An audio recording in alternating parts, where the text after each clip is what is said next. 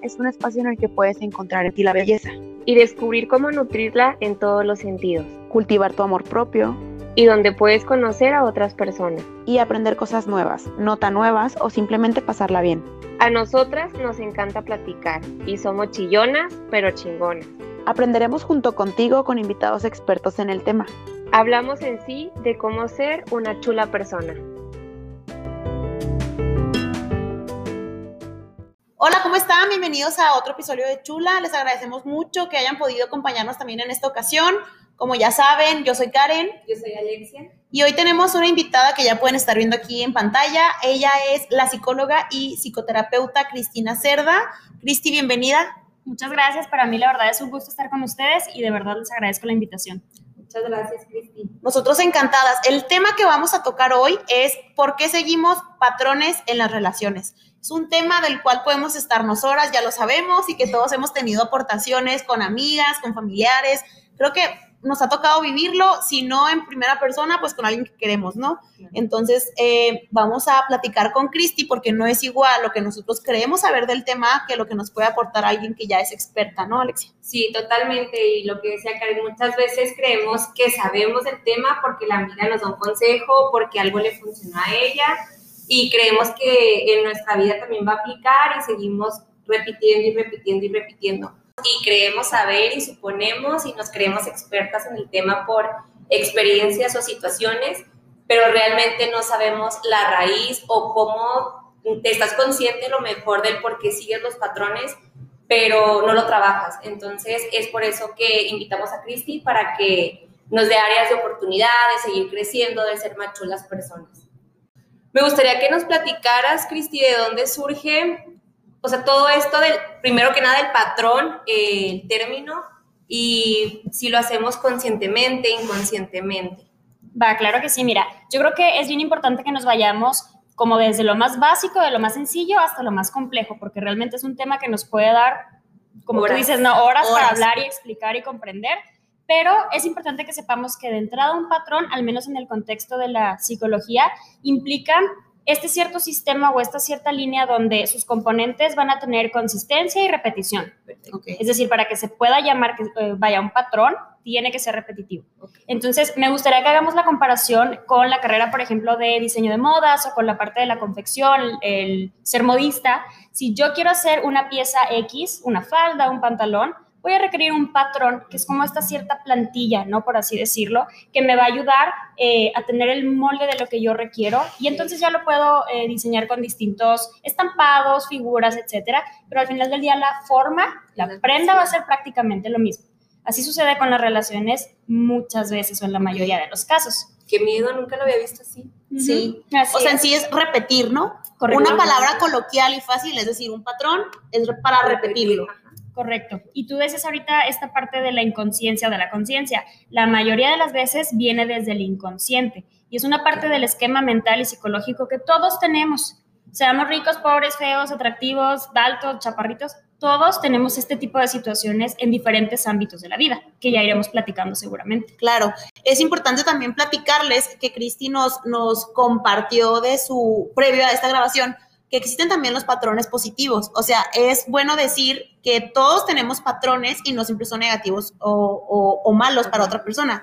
Entonces, en este caso es de reconocer también que todos los tenemos sin importar si son buenos o malos, como tú dices. Eh, ¿a qué, ¿De qué manera sabemos que esos patrones no son adecuados para nosotros? O sea, que nos están haciendo daño. Principalmente porque no son funcionales en algún momento de la relación para uno o para el otro.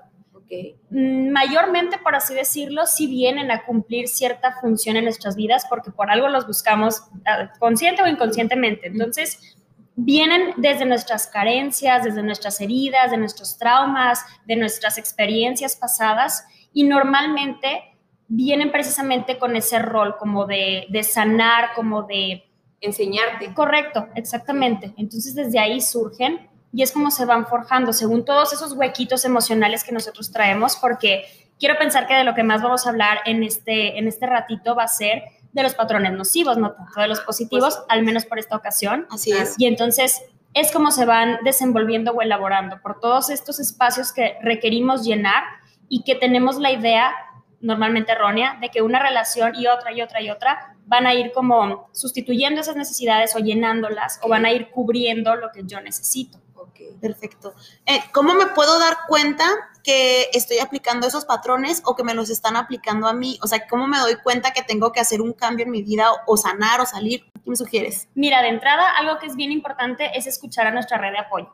La red de apoyo tiende a ser esas personas que son cercanas a nosotros, como algunos familiares, como nuestros amigos, compañeros de escuela, maestros, incluso compañeros de trabajo, porque no sé si, les ha pasado, perdón, que en algún momento alguien se acerca y les dice, oye, tú siempre tienes el mismo tipo de novio, oye, estas chavas siempre terminan siendo iguales, todas se parecen, todas son altas, todas nacieron en octubre, yo qué sé, eso, esa cuestión de escuchar a lo que te dicen los demás y empezar a abrir los ojos de, ok, si me lo dijo una persona, tal vez es su percepción y ok, pero si ya son dos, tres, cuatro y durante el tiempo que he estado con esta, eh, esta pareja, ya han habido varios comentarios y vienen de partes distintas, pues a lo mejor sí sería importante que, que lo trate de observar, ¿no?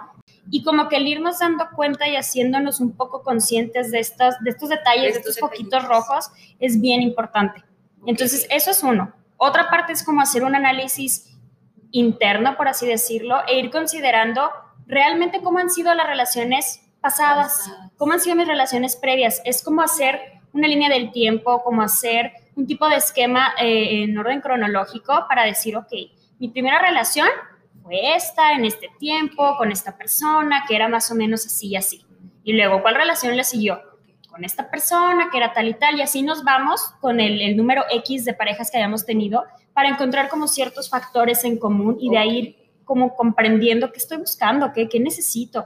La mayor parte de, este tipo de patrones vienen como desde estas, eh, este sentimiento, perdón, de insuficiencia, el haber sentido abandono en nuestra infancia, el sentir en algún punto de nuestra vida que han habido situaciones injustas para nosotros y entonces estamos buscando que se haga justicia de un modo u otro. Wow. Dependiendo del tipo de vida que tenemos es lo que vamos buscando, por la vida, no sé si me explique. Sí, claro. Justamente te voy a preguntar algo parecido a, eso que tocas el tema. Eh, entonces, ¿cómo se forman esos patrones? ¿De dónde viene su formación? Porque no son conscientes, no estoy eligiendo yo cómo comportarme en la relación, en realidad todo es algo que tú ya traes aprendido. correcto. Fíjate, esa es una excelente pregunta porque es relevante que nosotros entendamos la raíz, por así decirlo. Entonces, todo esto viene desde la infancia. Bien dicen que los niños son como esponjitas, ¿no? Que van absorbiendo de todo lo que hay en, la vida. Y así como nos pasa con el lenguaje, con la lectura, con eh, los diferentes aprendizajes de la vida cotidiana, del día a día, pasa con la codificación, por así decirlo, del amor, del afecto, del cariño, de la protección, y viene desde los primeros proveedores de los mismos, es decir, los padres, en la mayoría de los casos. Si no hubieron padres por eventualidades de la vida, pueden haber sido eh, familiares eh, abuelos, cercanos, hermanos, exacto, hermanos mayores, tíos, abuelos, eh, incluso padres adoptivos, tutores, dependiendo de cómo fue pues, la historia de vida ¿no? de la persona. Pero de ahí se va absorbiendo, hagan de cuenta que vamos todos, todos creando nuestro bagaje de vida según nuestro ambiente y nuestro contexto. Y vamos agarrando un poquito de cada cosa y hasta que tenemos cierto nivel de conciencia que empieza pues en los, en los más o menos 5, 4, 5, 6 años de vida, que empezamos a forjar la conciencia, es como entonces podemos irnos dando cuenta de muchas cosas pero antes de eso, pues todo nos va entrando en automático a nuestro sistema, por así decirlo, sí, mediante la percepción. que todo está bien. O sea, realmente que pues, si mis papás lo hacen, mis hermanos o algo, es porque es algo que debe ser, o sea, ya está bien. Así muchas veces lo hacemos, pero realmente no estamos solucionando de raíz todas estas, em, todo el sistema, por ejemplo, de creencias erróneas que tenemos, esta cuestión de todos los hombres son iguales, todas las mujeres son unas no sé qué, todo esto realmente nos va obstaculizando por la vida, ¿no? Entonces... O el siempre me tocan a mí así. Ándale, claro, es la cruz ya, es mi culpa, me, toca, me tocó eso a mí y, no analizas. Claro. O sea, por eso se repite la lección. Hay una frase así como muy coloquial que dice que si no aprendes aquí, regresa tu ex con otra cara. Totalmente. O sea, es por lo mismo, ¿no? Porque muchas veces cortan y luego ni siquiera como que se dan el tiempo de pues analizar qué pasó, mucho menos ir a terapia para cerrar el ciclo y, y, no detectas que estuvo mal y a la semana se consiguen otro novio y pues pasa lo mismo. Y saben que es muy común esta parte de, eh, ay hombre, es que a mí algo que me gustan los loquitos, a mí me gustan los criminales. A mí me gustan las que son bien oportunistas y ya como que uno justifica el que es que a mí así me gustan. Sí, o es bien común también de que es que me gusta la mala vida. Ándale. o sea, es súper común, o sea, así de que, ay, no, es que el chavo, no sé, no me contesta y no sé qué, y lo pero es que sí me gusta, o sea, me gusta la mala vida. Me gustan los chicos malos, me gusta, o sea, es como uno va justificando de alguna manera todo esto que viene, pero... le, o sea, le repito, ¿no? Desde las carencias, desde esta parte de las ideas erróneas, de lo que debería ser el amor y tal, pero de nuevo es porque hemos ido codificando todas estas situaciones de una manera muy específica que tiene que ver con nuestra personalidad, con nuestra línea de pensamiento, con la manera en que somos racionales o no, el qué tan analíticos somos, porque también existen casos donde a lo mejor tuve unos papás que tuvieron siempre una relación bien conflictiva, a lo mejor había algún tipo de adicción de por medio, infidelidades, etcétera, y yo decido irme por el otro camino donde no elijo a una persona que es así porque ya lo viví. Entonces siempre están como estas dos vertientes donde la persona puede irse por el mismo camino, entonces yo también termino siendo alcohólica o termino en, cuestiones de violencia en la pareja, etcétera, o puedo tomar el otro camino, que es totalmente lo contrario, que es lo súper opuesto, pero de nuevo, es muy complejo porque implica muchísimas cosas que además pues ya traemos este, como parte de nuestra programación, no sé si me explico. Sí, claro. Fíjate, algo que me parece importante recalcar ahí es que pones un ejemplo como muy notorio, ¿no? Que es el alcoholismo o la violencia física. Pero a veces hay situaciones como tan que parecen ligeritas, como la psicología, perdón, la violencia emocional o la violencia psicológica, son sutiles, no las percibes, no te das cuenta como que te quieres ir por otro camino, sino que ya en el camino de la niñez tú dices, es normal que, no sé, tu esposo llegue del trabajo enojado y no quiera ver a mi mamá. Entonces, como, como así vivían ellos, no se me hace feo porque el domingo se tratan súper bien. Entonces, está normal, yo me consigo un tipo que sale del trabajo y me trata horrible y me parece normal, me parece violencia, porque pues, trabaja, es que provee, lo que sea, y ya el domingo vemos qué onda. Y viven relaciones en las que son un martirio entre semana y tienen su domingo. Pero no es tan notorio, o sea, no lo puedes percibir tú como de que esto es nocivo y me voy. De la parte que de las personas que te rodean, que te empiezan a decir de que, oye, pues es que tu novio a lo mejor, este, desde que andas con él, no sales con tus amigas, o ya no usas vestidos, eh, no sé, así detalles. Pero este, muchas veces nos hacemos las víctimas y o sea, yo también hablo porque yo he pasado que te dicen tus amigas y tus familiares de que, oye, pues es que no te trata bien o así, luego uno quiere como que victimizarse y aparte decir, no, pues es que, ¿sabes qué? O sea, es que llego muy cansado, llego muy estresado, pero no, o sea, cuando salimos con tus amigos siempre me trata bien o típico, es que, oye, siempre está con chavas. Sí, es que es súper amiguero. O sea, él es así. Si te justificas, encubres, endulzas. Exacto. Si dentro de ti estás consciente, pero no quieres responsabilizarte. Y muchas veces la gente que te rodea prefiere ya no decirte nada porque le duele verte que estás sufriendo y aparte que pues no, o sea, realmente es un círculo vicioso que te das cuenta, vas y le cuentas a la amiga de que, oye, ¿sabes qué? Me hizo esto, la amiga te aconseja y luego al día siguiente tú ya estás como si nada con el novio y la amiga de que, o sea, ya mejor que ni me cuente, o sea, realmente creo que es algo muy, muy común ahora en día, yo creo que a todas nos ha tocado, o hasta simplemente no con relaciones sentimentales, como que también repetimos patrones en amistades o gente de trabajo o hasta con familia. Yo, por ejemplo, mi mamá eh, me tuvo muy chica y yo siempre decía, yo quiero ser mamá a los 21 igual que ella y pues ahorita tengo 26 y todavía de repente digo, pues es que ya se me pasaron cinco años, pero ya me pues no, ajá, o sea, ya me quedé, o sea, ¿sabes? Y empieza como que la presión social, pero porque crecimos viendo eso y creyendo que era lo que debía ser. Claro, ahora mencionaste una parte muy importante, como esta situación donde yo sé que tal vez no es lo adecuado o que no me está haciendo funcional, pero no me puedo salir de ahí, ¿no? Por así decirlo. Muchas veces eso pasa porque pues definitivamente tenemos ganancias secundarias, porque este tipo de, patrones de relación que hemos seguido vienen precisamente a cubrir lo que a mí me está haciendo falta, lo que no me tiene satisfecha, a tratar de curar un poco estas heridas que tengo y hasta que yo no resuelvo, hasta que no soluciono esa situación y soy consciente de y lo trabajo y pues voy a terapia, tengo este tipo de desarrollo personal, etcétera, pues es difícil que se pueda acomodar ese brinquito, ¿no? Por así decirlo. No sé si han visto el meme de eh, este cuate que está tratando de cubrir un agujerito en un tanque de agua, como con un pedazo de cinta, ¿no? Así como, órale, aquí se soluciona ya la bronca. No, es así, o sea, es tal vez momentáneo, pero pues también tiene que ver mucho con el tipo de personalidad, el cómo nosotros tenemos un estilo de percepción distinto a otros, el cómo tomamos decisiones. Entonces, es un proceso que implica muchos elementos, sí, claro. pues no es tan sencillo, por eso no es como, ay amiga, vete de ahí, ya, córtalo, ya vete. No es tan sencillo. Es bien fácil decirlo, pero hacerlo. Claro, porque traemos una historia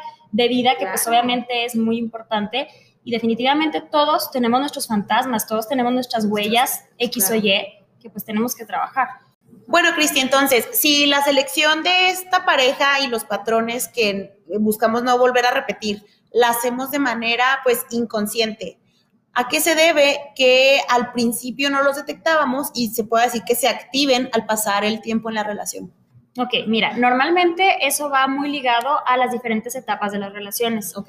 Tal vez les ha pasado, es lo más seguro, eh, que al inicio de una relación pues todo es novedad y es la ilusión y estás muy enamorada o estás en el proceso y entonces hay cosas que pasamos de largo, por así decirlo, hay cosas que realmente no detectamos, que conforme va avanzando la relación y va avanzando el tiempo, vamos conociendo al otro y vamos también nosotros proyectándonos de una manera pues más real, por así decirlo, es cuando empiezan a, brincar estos poquitos rojos, ¿no? Por así decirlo.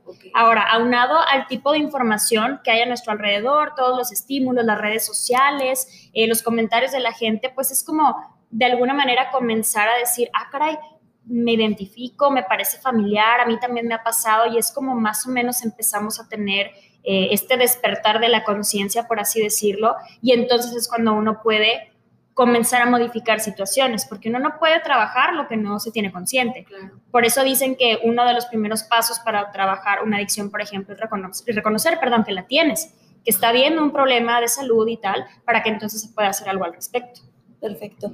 Existen eh, patrones, ahorita hablábamos que existen patrones eh, positivos y patrones negativos.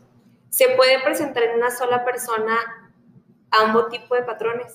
Sí, definitivamente, porque recordemos que todos somos un cúmulo de, circunstancias y de eventualidades, etcétera, y puede haber ciertos patrones que están siendo de manera, pues, nociva para, la para los, los, involucrados, ¿no? Por así decirlo, pero que como en una balanza hay en algunos otros que sí son positivos, que sí impulsan a la pareja y al crecimiento personal, etcétera, y de alguna manera eso complica el que uno diga, me voy a salir de esta relación o me voy a salir de este ciclo, porque pues también estoy teniendo cuestiones positivas y que me aportan.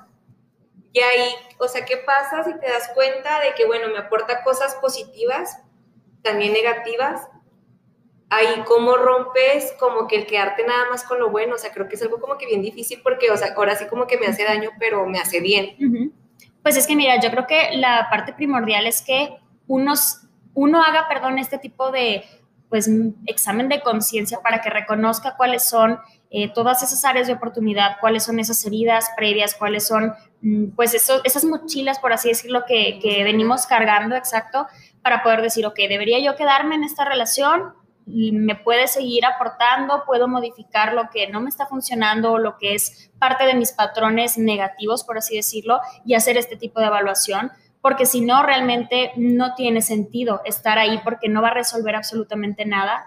Y aunque sí se tienen ganancias secundarias, pues termina por no, no ser del todo satisfactorio, por así decirlo, en el cumplimiento de mis necesidades y en vaya, al confirmar las creencias que tengo y las ideas de cómo debe ser el amor, de cómo deben ser las relaciones, de cómo debe ser el cariño que, que el otro me provea, por así decirlo. Yo creo que es muy importante asistir a terapia, ¿no? Totalmente. Yo creo que siempre termino en este mismo speech diciéndole a la gente, vayan a terapia, no porque uno se crea muy experta, pero sí notas un cambio, ¿no? Y nunca se acaba la terapia en realidad. O sea, me refiero que sí aprendes muchas cosas, te dan herramientas y tú ya puedes enfrentar mejor las situaciones, pero a lo que voy es de que es un crecimiento que no acaba. Yo creo que aquí también es importante asistir a terapia porque esto que comentaba Alexia de tiene cosas positivas pero no negativas, siento que se puede dar mucho en, en, las, en el punto en el que tienes una pareja conflictiva y tú no puedes salir de ahí. O sea, creo que ya cuando estás adentro es muy difícil que reconozcas o que no estés inventando tú lo positivo o que lo estés magnificando como para quedarte y eso tampoco está padre, no, no, que no sirva de excusa si ya no podemos ser como objetivos en esa selección, yo creo que es correcto ir a terapia, a que nos ayuden, buscar esa ayuda, que nos ayuden a, encontrar el camino. No nos van a solucionar la vida, pero nos van a dar las herramientas para ahora sí ya con, cosas sanadas y con situaciones que ya comprendimos y todo, podamos tomar esa conciencia de saber qué sí está bien y qué no está mal, porque podría ser ese error de estar imaginando algo positivo que en realidad no existe. no existe. Correcto. Y yo creo que aquí también es, o sea, hacerte responsable por ti, ¿no? Porque muchas veces eh, justificamos a la pareja, a los amigos, de que es que sufrió mucho, es que tuvo una infancia muy difícil y nos creemos que somos rescatadoras de la gente o si nosotras echas garra y pues no, o sea, realmente lo vas a trabajar por ti, saber hasta dónde tienes un límite, qué quieres en la vida también. O sea, hay gente que es muy común escuchar de que, pues es que eso me tocó, todos los hombres son iguales. O de que no, pues es que me gusta la mala vida. Es algo súper común de que es que no me desacerco un chavo súper bueno y así. Pero no, amiga, es que a mí me gusta la mala vida. O sea, realmente, ¿por qué te gusta la mala vida? O sea, hay algo pues tóxico a fin de cuentas detrás de... No sé si estos patrones sean que tú eres la experta porque tú los ves, a lo mejor vives en una casa donde hubo violencia, donde hubo infidelidad y tú crees que está bien porque creciste viendo eso y vas a repetir esos patrones. No sé si es como que más común o es, o sea, no sé, como que ya cada persona somos responsables de lo que queremos o traemos cosas cargando a lo mejor que ni son culpa de nuestros papás, o sea, a lo mejor es algo que vimos, que escuchamos en casa de, de una amiga, etcétera y que inconscientemente lo estemos haciendo.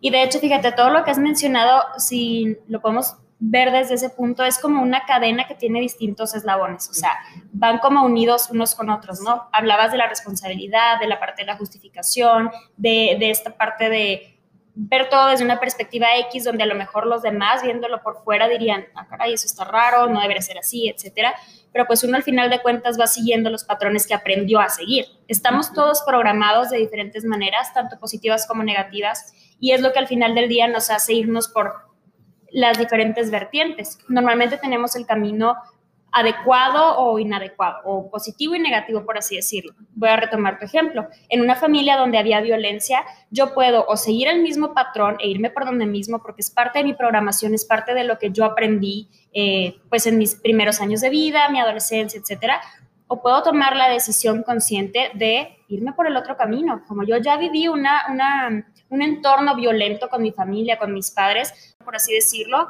hay, hay quien dice, no, pues yo aquí estoy bien, y es la zona de confort, etcétera, o quien dice, yo quiero romper con esto porque toda mi familia siempre se ha quedado en un nivel X para no, no herir susceptibilidades, ni mucho menos, pero en un trabajo X que a lo mejor pues no te va a dar para una vida con comodidades o ni siquiera para cubrir tus necesidades básicas, entonces sí hay gente que logra salirse de esos ciclos, ¿no? de esos círculos, perdón, por así decirlo.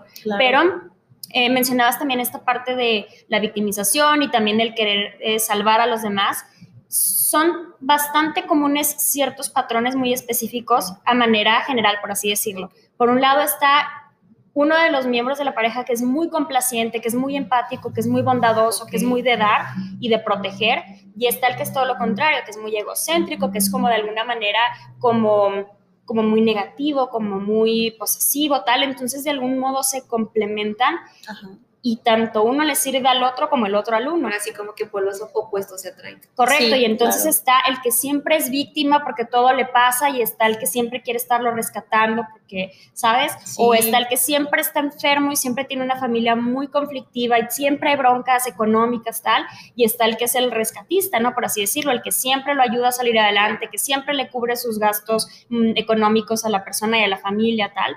Y en el momento donde falta esa enfermedad, por ejemplo, se termina la relación. Que no hay algo que te una. Exacto, ya no hay esa función, por así decirlo. No hay esa adrenalina.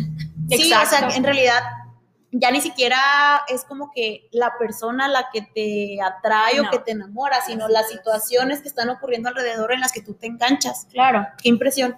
Y de nuevo, pues todo esto viene desde atrás, desde nuestros padres, desde nuestros primeros proveedores de, de toda esta cuestión que, forma, que forma el ser humano, por así decirlo. Y entonces, si mi, en mi familia, por ejemplo, eh, había una situación de infidelidad entre mis padres, de alguna manera, según mi personalidad y mis líneas de pensamiento, mi raciocinio, etcétera, inconscientemente yo tal vez trate de, de, encontrar una pareja que sea igual de infiel para poderla arreglar.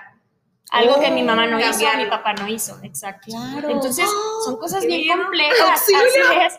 Y por allá comentaba Sigmund Freud hace muchos años, que pues es uno de los pioneros, ¿no? En, en el ámbito de la psicología, que de alguna manera inconscientemente todos terminamos buscando el mismo perfil de pareja relacionado a ya sea nuestro papá o nuestra mamá. Entonces, buscamos esa parte de, del complemento, porque si yo en algún punto, consciente o inconscientemente, me sentí protegida y querida y apapachada y cubierta de mis necesidades, etcétera, pues voy a buscar una persona que se asemeje a ese papá que fue amoroso y cariñoso, tal, o a lo mejor estoy buscando una pareja que es igual de controladora y de posesiva y tal que mi mamá, o, ¿sabes? O sea, es que así aprendí que era el amor, ¿no? Correcto, o sea, de niña, así, así, tengo yo la percepción de que es el amor, claro. hasta que ya sales al mundo y ves otras cosas.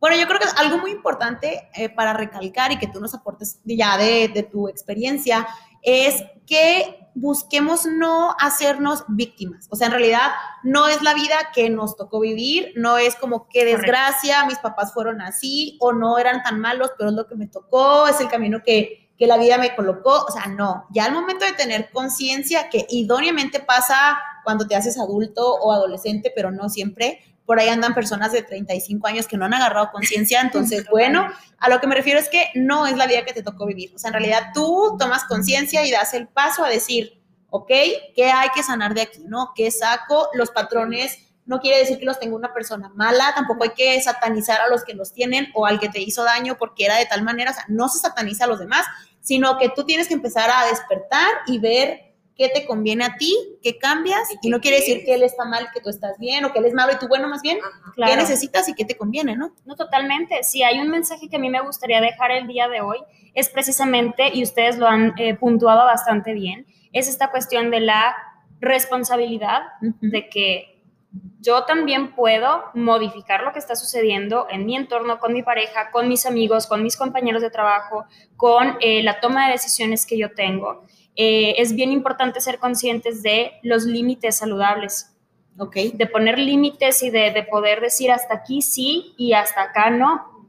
Entonces, es eso, es el desarrollo personal, es el ir a terapia, es el, eh, el proceso de introspección, que es como este análisis interno donde me puedo poner a pensar ¿qué está pasando? ¿Por qué me sucede lo que me sucede? ¿Qué me quiere enseñar la vida? ¿Qué tengo que resolver? ¿Con quién debería hablar, sanar? ¿Mi papá, mi hermano, mi abuelo, mi tía? Yo qué sé. Ajá, claro. Y entonces todo esto realmente nos puede llevar precisamente a, romper con estos patrones que no nos estén funcionando. Perfecto. Tratarnos bonito, ¿no? Porque en realidad hay que pensar cómo le hablas tú. Yo a veces así lo imagino. A, tu mejor amiga. ¿Cómo tratas a tu mejor amiga o a tu hermana? O sea, para tu hermana quieres lo mejor, a tu mejor amiga le, notas cualquier maltrato del tipo hacia ella, lo notas perfecto. ¿Y en ti qué recibes? Amiga, date cuenta. Amiga, date cuenta. pero yo creo que hay que tratarnos bonito como trataríamos a la persona que más queremos, porque debería de ser uno mismo la persona que más quiere, ¿no? Sí, uno debería ser pues, no pones a todos, o sea, vienes a rescatar a todo mundo, a, la, tu amiga sí, tú puedes estar en una situación peor. Claro. Pero tú dices, pues, yo estoy bien, o sea, yo me lo estoy pasando a gusto, o sea, sí sufro y todo, pero es normal. O sea, no puedo con esto. Puedo con esto, o sea, algo tengo que aprender, pero no aprendes nada, o sea, realmente es la justificación. Sí, claro. Yo creo que sí es un tema que nos darían aquí las horas platicando. Definitivamente. Más que Cristi, pues es muy experta en el tema. Y pues Karen y yo casi como que nos sentimos muy, muy relacionadas con todo esto porque son pláticas bien comunes, o sea, realmente... Y no nada más en jóvenes, a veces escucho a las amigas de mi mamá o mis tías. O sea, por ejemplo, en mi familia todas mis tías son divorciadas. Todas, o sea, todas. Son como siete, ocho hermanas y todas son divorciadas. Entonces, o sea, está, ahí es cuando dices, pues está raro, o sea, hay algo extraño.